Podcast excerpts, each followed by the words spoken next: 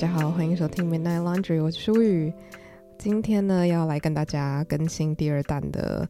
英国的生活还有旅游的一些小趣闻。呃，如果大家没有听第一集的话，非常建议大家可以先去收听第一集，你会比较有一个概念，就是我的游记呢，通常呃真正很实用的资讯量可能不是那么多，比较多想要跟大家更新一些。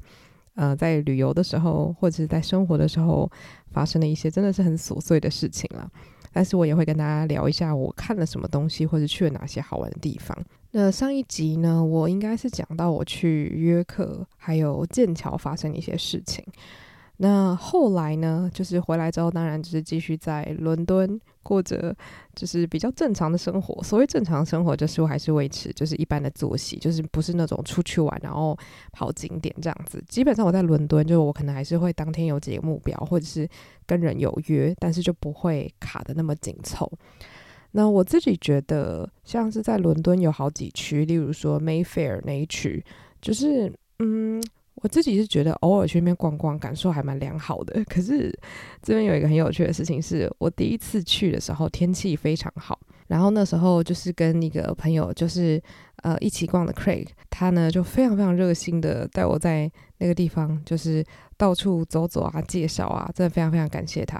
然后那时候就因为天气非常好，我就觉得哇，这地方真的是太适合居住了。然后旁边就其实还是有一些百货公司什么的，所以如果你真的就超热的话，你就还是可以进去晃一晃啊，吹个冷气。然后也有一些博物馆啊、咖啡厅可以去走走逛逛。我觉得整体来说非常舒适，而且我觉得有一点很明显的就是，我觉得那边的氛围感可以这样讲嘛，就是我一踏进去那边，我就觉得哦，这个地方。不知为何让我觉得好像贵妇很多，就是那种店里面的人给予服务的方式，就是会让我觉得莫名的很尊荣。而且我就只是真的进去一些随机的店里面，但是我就觉得好像这个地方。可能是比较有钱的区域吧，我不知道，我就是感觉好像有一那么一点点不一样。但的确，就是这好像是废话，因为那边那么多百货公司，应该就是一个比较多高消费族群会出没的地方啦。总之，我觉得很多时候就是你进到一个区域，你可能会觉得哦，这里就是只要年轻人大买衣服的地方，这里可能就是商业气息特别浓厚的地方，这边可能就是你知道有钱 IG 打卡。就是的人会来的地方，就我觉得每个地方都有它的自己的一个氛围，我觉得很有趣。就是你知道，在城市里面到处走，就可以一次体验到很多不同的风格，可能有点像是你去中山站，跟你去信义区，然后你再跑去新北投，就是每个地方都有自己的风格，大概是这样子吧。对，总之我觉得 Mayfair 就是给我一种哇，非常有点奢华的感觉，但是是非常舒适的，就不是说我好像在那边会，我觉得很需要。呃，小心自己的步伐之类的，我觉得没有，就只是我觉得，哎、好像有一点点不一样。然后那时候就发生了一件真的是非常有趣又让人感恩的事情，就是那时候我就走到了一间呃，在伦敦还蛮有名的书店，就它有一些分店，然后它叫做 Daunt Books，在伦敦街头，你如果仔细看的话，你就会看到很多人，他们背的帆布袋，或者是那种啊、有点那个那个叫什么啊，棉布袋，就会是。啊、呃，那个 Don't Books 他们自己出的，然后我真的觉得，就它会受欢迎不是没有原因，因为它不只出那种就是素色的棉布袋，它还出那种各种颜色，而且是真的非常的坚固，然后立体的那种包包，然后在好多颜色可以选，然后像什么墨绿色啊，然后深蓝色啊，红色啊，粉红色啊，天蓝色啊，真的超超超多，所以就是。不管什么风格，你感觉都可以找到一个适合你的。那我觉得这也是真的很好的行销啊，就是路边一堆人都在背，然后你进去逛的话，也会觉得非常舒服，因为它的书店就是设计的是蛮漂亮的。然后就在里面晃啊晃，你也可以看到一些。知道最近热卖的新书是什么这样子，所以我觉得，就如果你在城市走一走累了，真的可以走进去看一下，然后可能顺便可以带一个包包出去。然后那时候发生的事情就是，我跟朋友走进去，然后我就觉得那包包很漂亮，所以我就问了一下价钱。然后因为它有好几款嘛，所以我就指着最大那一款说：“哎，这多少钱？”然后小的说：“这多少钱？”然后看了另外一个棉布，我就说：“这多少钱？”然后可是因为它颜色真的太多，就是应该至少有。八个以上的颜色吧，所以我就觉得我当下决定不了，所以我就先拍一张照片。我想说好，我回去再想想看，我不要就是你知道一时脑充血就选了什么粉红色，因为它的粉红色是真的宝宝粉。可是我觉得我平常如果是带那种大袋子的话，好像不是很适合宝宝粉。反正我还在思考，觉得我现在到目前这一秒还在思考。总之呢，我拍完照我就跟店员说：“谢谢。”那我要再想一下这样子。然后就我走出去的时候，那店员就拿了那个棉布袋说：“哎，这送你。”他就把棉布袋其中一个送我，我真的想说天呐，他人怎么那么好？我真的真的非常非常感恩，因为那包包真的是哦有够漂亮，而且我本来就是一个很喜欢使用棉布袋的人，所以真的就是一个天上掉下来的礼物啦，非常非常感谢在天气那么好的那一天，还有一个这样子的礼物可以带回家，所以这个是在当时呃 Mayfair 发生的一件让人心情非常好的事情。然后那一周呢，就顺顺利利的、开开心心的过去了。然后接下来我就到了巴斯，展开了一个人两天一夜的很短的 solo trip。那在巴斯的这两天呢，虽然严格来说讲两天好像有点太多，因为其实我是就是有点像中午到，然后隔天的下午就回去了，所以真的是快闪。但是我必须要讲，就是巴斯这个城市，它真的。我就要沿用我上一集的那句话，就是它就是长在我的审美上。上一集是讲音乐剧演员，今天在讲城市。巴斯它的特点对我来说啦，第一个就是因为它很常出现在古装剧里面嘛，因为它在以前就是一个社交大镇，所以很多人都会到巴斯去参加很多活动啊，很多舞会。那所以珍奥斯汀他本来就不是那么喜欢巴斯，因为他就是一个人声鼎沸的地方，然后大家就要一直 social，他就是不爱这个氛围。可是呢，你难免还是会去幻想说，哇，如果我今天到巴斯，然后参加社交舞会会怎么样？反正就是这个城市一直都出现在很多的剧集里面，所以你多少会去幻想嘛。然后我真的到巴斯之后，我就觉得它真的好漂亮。就是说，很多城市都非常漂亮，但是因为巴斯它整体的色系非常的和谐，就是它几乎都是同一种黄色，所以你看的时候，你就会觉得这个城市好像是呃一个人他。直接就是决定了这个城市应该要长什么样子，然后完完全全就保留到现在。也因为它就是整个城市就是古迹嘛，所以它就是保留的非常完整。然后听说就是如果你要搬进去的话，你在装修上面会有很多限制，就是你不能随意的改动格局，因为那个房子非常老旧。如果你真的把一个什么东西倒掉，难保整个房子会直接塌掉之类的。对，所以我觉得他们是花了非常多苦心。所以我到巴斯的时候，虽然那个时候因为非常多的英国各地的人也跑去巴斯度假，所以真的是挤到水泄不通。可是我完全就是可以接受这一切。就是平常的话，我可能会觉得啊，怎么那么多人，好累哦。就是你知道走路都没办法走得很快这样子。可是我真的觉得巴斯的美是会让我就是愿意好放下一切我的不满意，然后一直叹气，你知道吗？就是美到一直觉得。啊，怎么那么漂亮啊？这样子就不是难过而叹气，而是有一种哀叹世界上怎有这么可爱的地方这样子。但我觉得这真的是我私心，就是我对于巴斯有太多混杂着在文学之中、在影视之中所看到的那些幻想了。对，总之我觉得如果你是古装迷的话，真的必来啦，就是体验一下那个氛围。然后，当然就是到巴斯的话，一定要去珍奥斯汀中心嘛。它虽然是一个非常非常小的。嗯，可以说博物馆吧，因为它也是有展出一些就是珍奥斯汀当时的很重要一些文物啊，虽然不多，但是我觉得整体体验是蛮舒适的。首先他会先就是叫你到楼上，然后等待一下，然后之后他们就会让你到一个房间里面去，然后那边的导览人员呢，他们就是会穿着当时的衣服，而且他们会有自己的角色，他可能会说啊，我就是呃珍奥斯汀小说里面的谁谁谁这样子。然后那时候，我们的导览员他说他是艾玛里面的 Harriet Smith，就是艾玛的一个非常年轻的好朋友这样。然后呢，他就开始跟我们讲解珍奥斯汀家里的那个家族树。然后说，呃，他的爸爸妈妈是谁啊？个性怎么样啊？然后他的哥哥姐姐有多少个？哦，他们家真的好多人。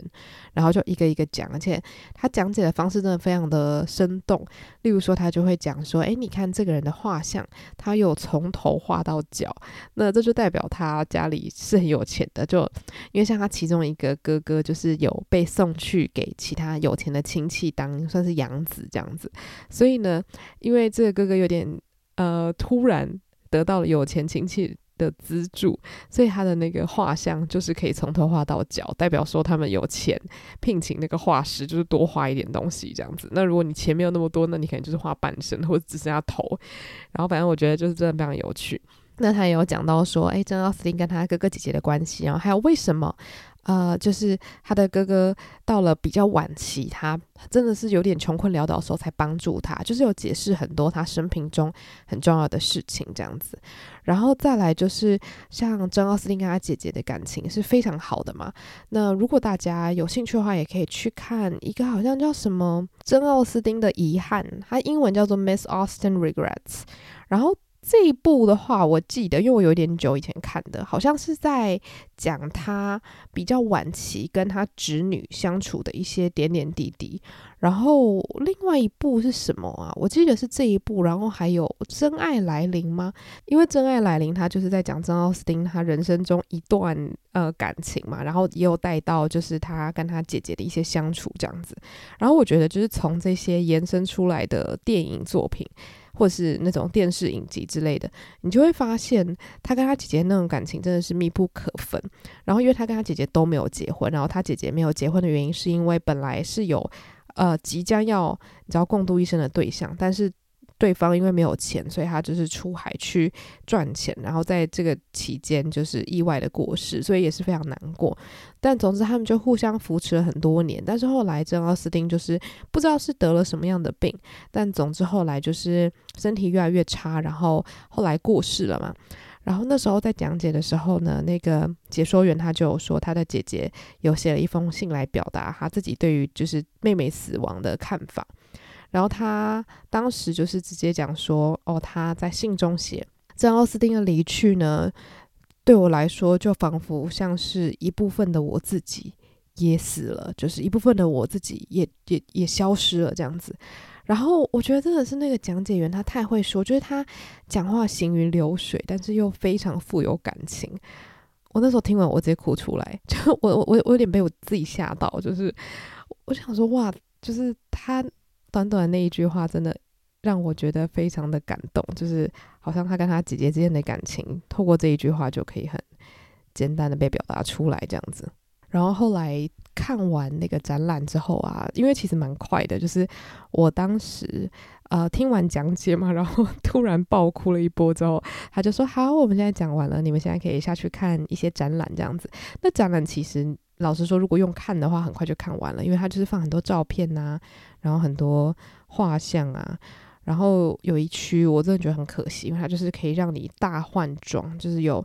呃男生有女生的衣服，然后就看你自己想要怎么穿都可以，然后旁边就是有一个布景，然后还有一个假的。达西先生之类的吧，虽然长很不像，但就是可以跟他拍照。然后我那时候就是自己一个人嘛，所以我就想说，如果我穿好之后，我难不成就是一直自拍嘛？反正就是诸多不便，而且因为当时我有点赶时间，所以我就想说，好，没关系，算了，我就在那边拍了一下，然后东西翻一翻，看一看，然后也是。玩得很开心，而且最后到出去之前，它有一个环节是可以让你就是用那个羽毛笔写字，然后我就当然马上要拿起来体验一下。虽然我以前好像有写过，但是我那天在试的时候，哇，整只手又是脏兮兮的。所以大家在看那种古装剧或者是古装电影的时候，就会发现他们在写信的时候，那个手啊跟那个指甲的缝啊都会黑黑的，真的就是没有办法避免的，因为你在写的时候，那个墨水就是会到处渗，然后。我觉得就是写完之后，你还要确保就是你的手不要碰到你的信纸，然后不会让它就是整个晕开什么的。我就觉得哇，以前的人 真的写信非常的辛苦。可是我真的觉得他们很多小细节都安排得很好。虽然说是一个非常小的空间，可是他还是试图的让你可以去体验看看当时生活起来会是什么样子的一个样貌。甚至他也弄了一个小小的店，就是说当时最受欢迎的服饰店可能会长什么样子。对，所以我在那边逛的是非常非常的开心。然后后来呢，我就赶紧的前往我的住处，然后录 podcast 这样子。所以我觉得真的是很有趣，因为有时差的关系嘛，所以我就在大白天的跟我的另外一位就是主持人，然后录我们的主节目的 podcast。然后后来就是在住处把 podcast 录完之后呢，因为天还是亮亮的，所以我想说哇，太好了！虽然已经好像。呃六点多了吧，我就蹦蹦蹦就带着我的东西跑去市中心，因为我住的地方其实离市中心走路只要五分钟，真的非常非常非常的近，所以我真的极度推荐大家，如果你们来巴斯玩的话，最好还是就是住在离市中心近一点的地方，因为这样子的话，如果你回去休息，你晚上还可以再出来一波，因为夏天的话他们是很晚才天黑嘛，然后反正总之那时候我就。带着我愉悦的心前往市中心，然后先去了第一间我想要去造访的餐厅，然后就走进去，他们就说：“哎，不好意思，我们全部都订满了。”我想说：“OK OK，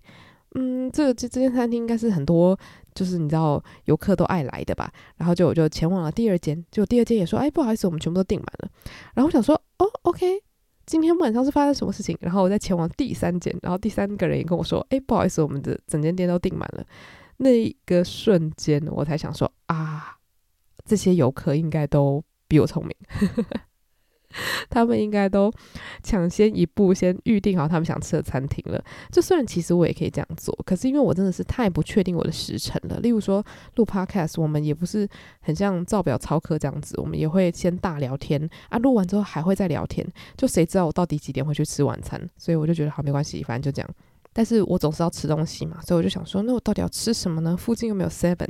然后后来我就转头一看，看到 Five Guys，我就想到说，哎，我已经很久很久很久没有吃 Five Guys 了。我想说，那来回味一下应该不为过吧。然后就我就进去里面点了一个什么起司汉堡之类的，然后还有小薯。然后就它的小薯超多的，我想说，天啊，如果你是点大薯的话，那该有多多啊！然后反正总之，我就带着愉悦的心，继续拿着我 Five Guys 的汉堡与薯条，走走走。来到了巴斯，算是最有名的一个地标，叫皇家新月广场。然后它这个广场的特色呢，就是它的那个建筑是有一点这样的弧形的，围绕着一个草原。所以这就是为什么它叫做皇家新月广场嘛，因为就是像那个新月一样弯弯的。然后它就是那种牌楼住宅哦，真的是非常非常的漂亮。但是我还是要强调了，就是如果你平常没有在爱古装剧的话，你可能会觉得，诶，这就是巴斯的其他街道，然后我把它弄得弯弯的。但是好，我跟大家讲一下，为什么我对这个地方会有这么疯狂的爱恋，就是因为呢，在劝导二零零七年，可能其他版本也有，但总之，因为二零零七年的版本，这是我心中的最爱。然后最后那个 Captain Wentworth 要跟女主角就是 Anne Elliot 告白的时候呢，他们就是在新月广场那边，然后。就是那个女主角，她就疯狂的在巴斯狂奔，为了要去跟男主角说：“哦，我超爱你，对不起，就是你知道我没有早一点，就是跟你讲说我内心的想法什么之类的。反正那一段就非常非常非常非常非常世界无敌霹雳感人。然后他们就在新月广场那边，你知道，就是互诉衷情，然后拥吻，我就觉得哦天呐，太浪漫了。所以我就一直想说，我有朝一日一定要去。所以当我真的到那边的时候，因为那个时候几乎所有的观光客或者所有的居民都在吃晚餐嘛。然后呢，你知道，只有像我这样子没有餐厅可以去的人 才会在街上乱晃，所以就意外的得到了一个非常空旷的草地，上面真的就是也没几组人在那边闲聊，所以就非常的惬意。所以我就拿着我的 Five Guys 汉堡还有薯条，我就先逛了一下那个新月广场的那个牌楼。然后呢，我就跑到草地上面，然后就是坐在那边，然后看着那个牌楼，然后还有美丽的阳光，然后吃着我的汉堡。虽然风有点大，就是整个头被吹得乱七八糟，而且薯条真的是。蛮油腻的，但是说真的，我觉得 Five Guys 的汉堡还蛮好吃的，就是分量有点大这样子。大家如果要去吃的话，我觉得可以注意一下。然后反正我就觉得啊，真的是一个很很爆笑的画面。就是我一方面觉得哦，我自己就是你知道那个珍奥斯汀小说的女主角，但是一方面我在吃着 Five Guys 的汉堡，就非常的反差。但我觉得不管怎么样，我非常的满足，因为我觉得我当时去巴斯的想法就是，我希望可以享受这样子美好的景色。那对我来说，我觉得吃什么就不是那么重要了。而且老实说，汉堡也是我喜欢的食物啦。对，所以我推荐大家，如果你对于食物没有那么要求，或是你刚好就是没有办法订到你想要的餐厅的话，其实不妨就带点简单的食物，然后去可能是公园，或是就去那个皇家新月广场坐着，我觉得都是非常非常美好的享受。那反正后来我吃完汉堡之后呢，我就心满意足的慢慢的走回我的住处。那走回去的时候呢，我又做一件非常假掰的事情，我就戴上我的耳机，然后呢，我就播放了傲慢与偏见》二零零五年的版本的原声带。如果你是喜欢那部片的人，我觉得我不需要多说，你就知道那部片的原声带值得得到世界上所有的大奖。那个原声带真的是好听到一个爆炸，尤其是他的那个第一首歌，然后搭配那部电影的开场的那个画面，我不知道什么东西比它还要更美丽耶！真的是世界名作，真的是一个厉害到不行的配乐，因为。现在就是我只要听到里面的每一首歌，我马上脑中就会有画面，所以非常推荐大家。如果你是走在一个很你知道安静的田野，或是任何你觉得有一点浪漫的地方，或是让你觉得心灵很舒畅的地方，就是去搭配《傲慢与偏见》二零零五年版本的原声带，我保证你会觉得世界变得美好一千万倍。对，这是一个 非常突如其来的推荐。对，总之我在巴斯的第一天就这样子美好的结束了。然后第二天其实啊、我早上起来继续录 podcast，所以 我在巴斯的很多行程都是录 podcast。那总之也是很开心的录完了 podcast，然后我就赶快退房，然后呢就要赶快展开我的一天，因为我下午两点要搭火车回伦敦了嘛。所以那时候我就一去到市中心，我就想说好，那我。还是想要试试看去我原本想要去餐厅，然后呢，我那时候做功课就有找到一家，它的名字叫做 Sally Lunn。反正大家如果要去搜寻的话，你就打 S A L L Y，然后 L U N N。它在巴斯呢，应该是一个非常非常有名的景点，因为那个地方就是大排长龙。那如果你要找就是你知道比较地标式的东西的话，其实你就看它是一个有点像。呃，深蓝色的那种就是呃店面，然后呢，它店里面就是有很多圆圆的面包，这应该是他们店里面的招牌。那它上面有挂一个牌子，它就会写说它是 One of bat's Oldest houses，所以它就是什么巴斯最老的房子之类的啦，所以它就是有点像是一个历史建筑。然后我那时候本来想说，哦，我有看到有一个人推荐说，诶，可以来，因为他的这个房子是很有历史的啊，然后食物也不错啊。就我一到那边，我根本就不需要找，因为外面大排长龙。我想说，哇，原来这些店这么有名，是不是？可是因为我本身就是非常喜欢吃面包的人，所以我虽然不喜欢排队，可是我就觉得，好啦，因为我当下也不知道要去哪里吃，所以我就不是很想放弃这个执念。再加上，其实我原本想去的另外一个地方，就是伯杰顿家族，呃，在第一季很常出现的一间服饰店，其实是在巴斯取景的。然后它就是在巴斯的一间餐厅，叫做。The 什么 Abby's Deli 之类的一个地方，但它就是一间非常普通的早餐店，就是它的食物看起来就是偏不会不好吃，可是就看起来偏普通，所以我就想说，啊，我在巴斯的最后一个早上，我想要吃一点点不一样，或是我想要在一个比较不一样的建筑物里面吃，所以那个伯杰顿家族的拍摄地点，我就走在门口拍照这样子，然后总之我就好铁了心我要排队，结果其实我觉得也没有排很久诶，我觉得。呃，就在那边稍微你知道看看风景啊，然后发发个呆啊，大概三四十分钟之后就轮到我了。然后呢，那边的服务人员虽然都非常的忙碌，可他们都很有耐心，然后他们的态度都非常的好。总之后来我一个人入座之后呢，我就点了一个 set，然后它就是有那个圆面包，然后有算是腌牛肉，然后有那个腌黄瓜，然后还有它的一组茶。然后呢，还有一碗当日的特餐的汤这样子。然后我觉得整体吃下来，就其实真的蛮饱的，而且也觉得就是身心都很很满足。因为我觉得他那边的那个气氛真的是很棒，就是房子小小的很可爱，然后食物我觉得就是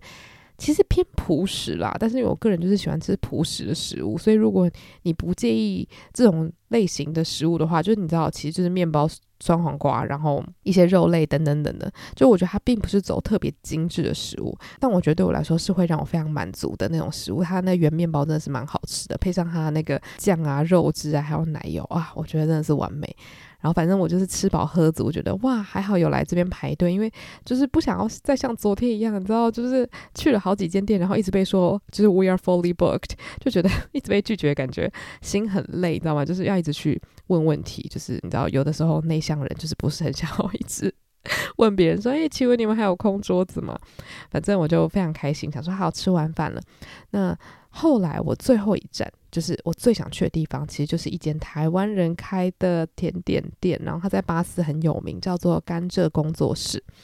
所以大家如果有去的话，真的非常推荐你们可以去找。总之，我就是找到了之后，我就走进去，然后我还特别问店员说：“诶，就是有哪一个是比较不甜的吗？”然后店员就突然愣了一下，说：“啊，不不甜吗？”他说：“其实大部分的都是蛮甜的，但是呃，这个比较不甜。”然后我就选了那个比较不甜，而且也是应该是他们招牌，因为我有先在他们的 IG 看了一下，它是柚子配抹茶。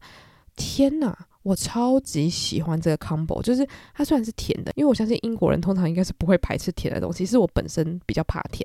对，但是我自己觉得它那个甜真的是会让你觉得哦很幸福的那种蛋糕的甜，然后它就是有抹茶的那个一点点苦味，再加上柚子那种酸酸甜甜的味道，我觉得那个组合真的是非常的棒，所以推荐大家去的话一定要来吃吃看。后来我有外带回去给我朋友吃，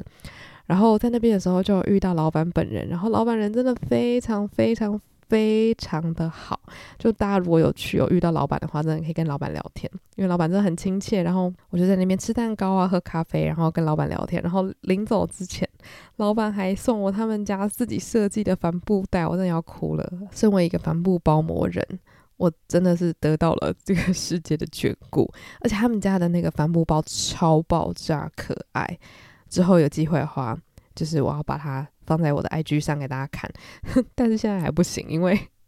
我前阵子就是把它拿去洗衣机洗，就它现在皱巴巴的，我想要拿那个熨斗把它烫平，把它弄得比较好看，把它恢复成原本好看的样子，我再来把它拍个照，这样子。对，所以最后呢，我就是。赶快的从那个甘蔗工作室冲到那个火车站，因为跟老板聊得太开心了。但就是真的内心非常的满足，想说还好，我想去的地点全部都去到了。然后也非常感谢，就是身边的朋友有三位都推荐我要去甘蔗工作室。就去到那边，我就觉得说，真的是来巴斯最美好的事情，就是可以跟人展开很美好的对话。那后来我搭火车回到伦敦，其实也没多晚，大概就是五到六点左右，就是真的到家的时候。所以虽然说在巴斯没有待那么久的时间，但我觉得这个时程的安排，对于如果隔天你还要早起来来说，真的是比较理想的。因为有的时候如果你知道玩得太晚，然后回到市区，然后真的就已经一两点什么的，你隔天就会很累，然后就是你知道有点像宿醉，你知道就是一个恶性循环。所以我觉得有时候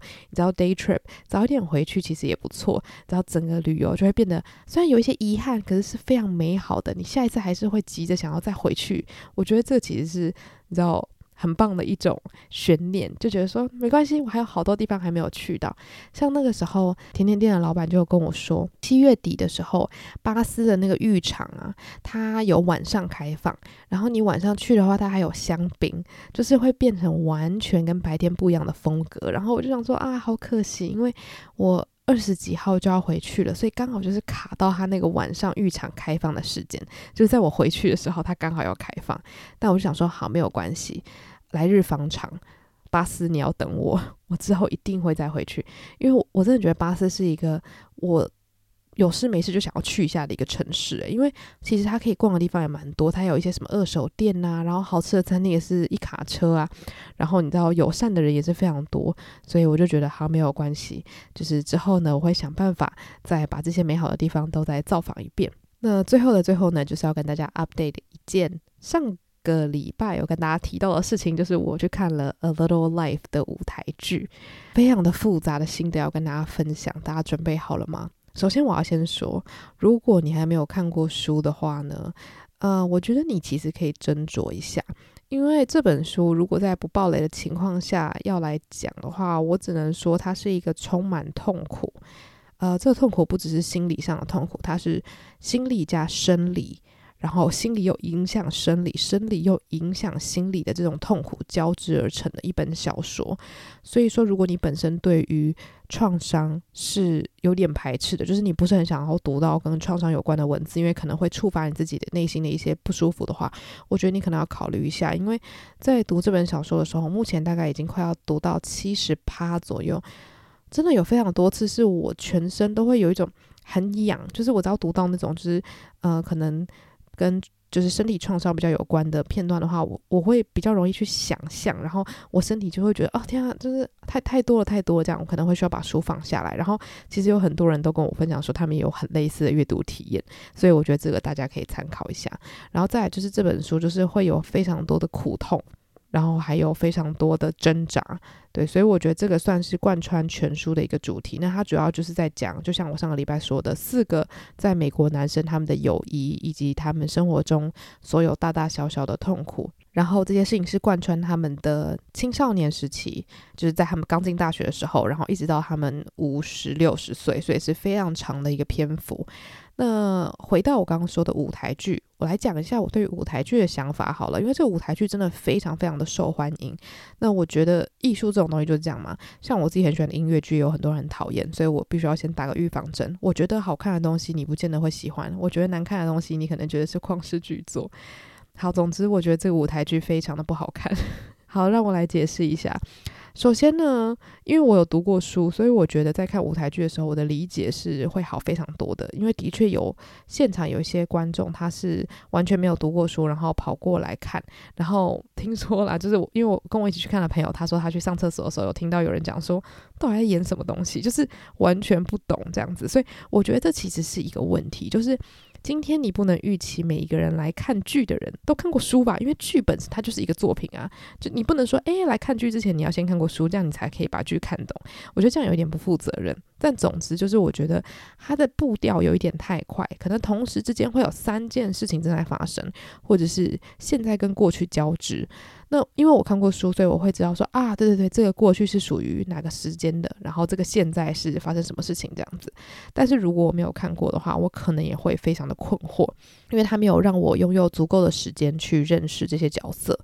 然后再来就是他把很多友谊相关的片段都拿走了，等于是说今天在看《A Little Life》的舞台剧的时候，我觉得它的重点只剩下其中一个角色，或是其中两到三个角色的苦痛，然后完全没有任何友谊之间的挣扎。可是我觉得其实这本书有很大一部分，其实在讲的就是友谊关系里面那种非常微妙的挣扎，它。不一定会是整本书里面最痛苦的片段，但是我觉得它会是紧紧系着这些大大苦痛的一条小小的绳子，就有点像是今天如果没有这一条小小的绳子的话，那这些角色他们全部出现在同一个场合，就会有一点没有意义。我不知道大家懂不懂这个意思，就是因为它有点像是好痛苦版欲望城市好了。那今天好欲望城市不就四个女生吗？那这四个女生为什么会聚在一起？因为她们是朋友啊。那你必须要先建立一个概念，就是这四个人为什么会聚在一起？他们为什么会喜欢彼此？他们聚在一起的原因，他们不聚在一起的原因又是什么？那我觉得在呃舞台剧里面比较少这些片段，那比较多的可能就是好，上一秒他们感情很好，下一秒他们开始大吵架，就是所有的情绪就是比较跳跃式的。那我个人觉得就是有很多东西是缺失的，在情感的连接上面啦。然后我觉得再来就是演技。方面的问题，虽然我本人不是演员，我真的是有点担心。但针对一个看戏的人的角度啦，我觉得他们在使用情绪的方面没有做到很细致。例如说，我觉得我在读小说的时候，我就有发现，其实这四个男生他们是有非常多阴性特质的，就不是说他们是怎么非常阴性，我觉得他们就是阴阳的面相都有。可是，在舞台上面，我觉得我看到非常多阳刚式的。情绪表达，就是上一秒可能大哭，然后下一秒疯狂吼叫，就是他没有，他就是零跟一百，零跟一百，零跟一百。然后我就觉得失望、失落、生气，有很多种不同的表达方式。在这本书里面，我也看到了很多这些情绪的表达方式，可是，在舞台的呈现上，我似乎看不到。然后再来就是因为呃演员是英国人，然后他们要演出纽约客嘛，就他们是他们是住在纽约的人嘛。然后我觉得可能口音方面也许是困难的，所以他们在讲台词的时候，语言之中是没有情感的，就是因为像是啊，你看看这场雪下的真是太大了啊，可能没有像我讲的这么夸张，但就是大家懂那个感觉嘛，就是很多人会诟病说演舞台剧会有一个腔，我觉得就是这样子，就是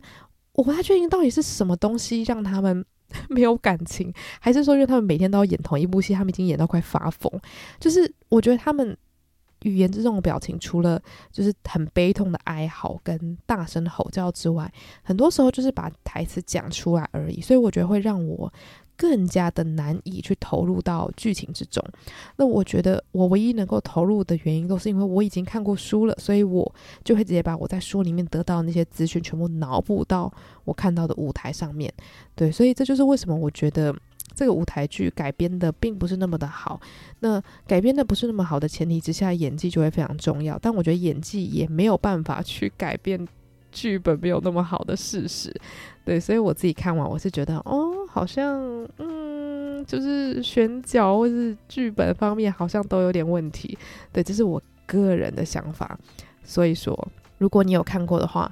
非常欢迎你来告诉我，你觉得它好看的地方在哪里？那你觉得不满意的地方在哪里？那当然，我自己也觉得有好看的地方。我必须说，我觉得这个评语啊，我自己也觉得有点怪，就是。我觉得他们在描绘最创伤的部分比较用心。该怎么解释呢？就是在这本书里面有几个非常恐怖的桥段，是我在读到的时候真的是全身就觉得哦，我我快受不了了这样子。他们在舞台上面呈现的时候，是的确可以让你内心也有起一些还蛮大的波澜的。那我必须说，在那些部分，他们的舞台调动跟演员的情绪方面，我觉得算是有到位。可是真的就是除了那几个部分以外，其他的我都觉得有点，嗯，就是蛮平的。对，大概是这样子。可是我还是觉得很开心，可以有机会去体验，因为你知道，就是要体验之后，你才会知道你对这东西有什么想法吗。对，所以。呃，接下来呢，我还是会想办法再去多看一点音乐剧。那如果有看的话，就会继续在这里跟大家 update。所以今天就是跟大家分享我在巴斯做的一些小小的事情，然后还有在伦敦发生一些好玩的事情了。那请大家继续期待下一弹。我这个礼拜呢，即将要前往 Chesterfield，那当然就会去造访《傲慢与偏见》二零零五年拍摄的那个场地。就是 Chatsworth House，我五年前的时候有去过一次，但是因为那地方真的太漂亮了，所以就决定再访。所以回来之后呢，就会继续跟大家分享到时候发生的一些好玩的事情。那我们就下一集 Podcast 再见喽，拜拜。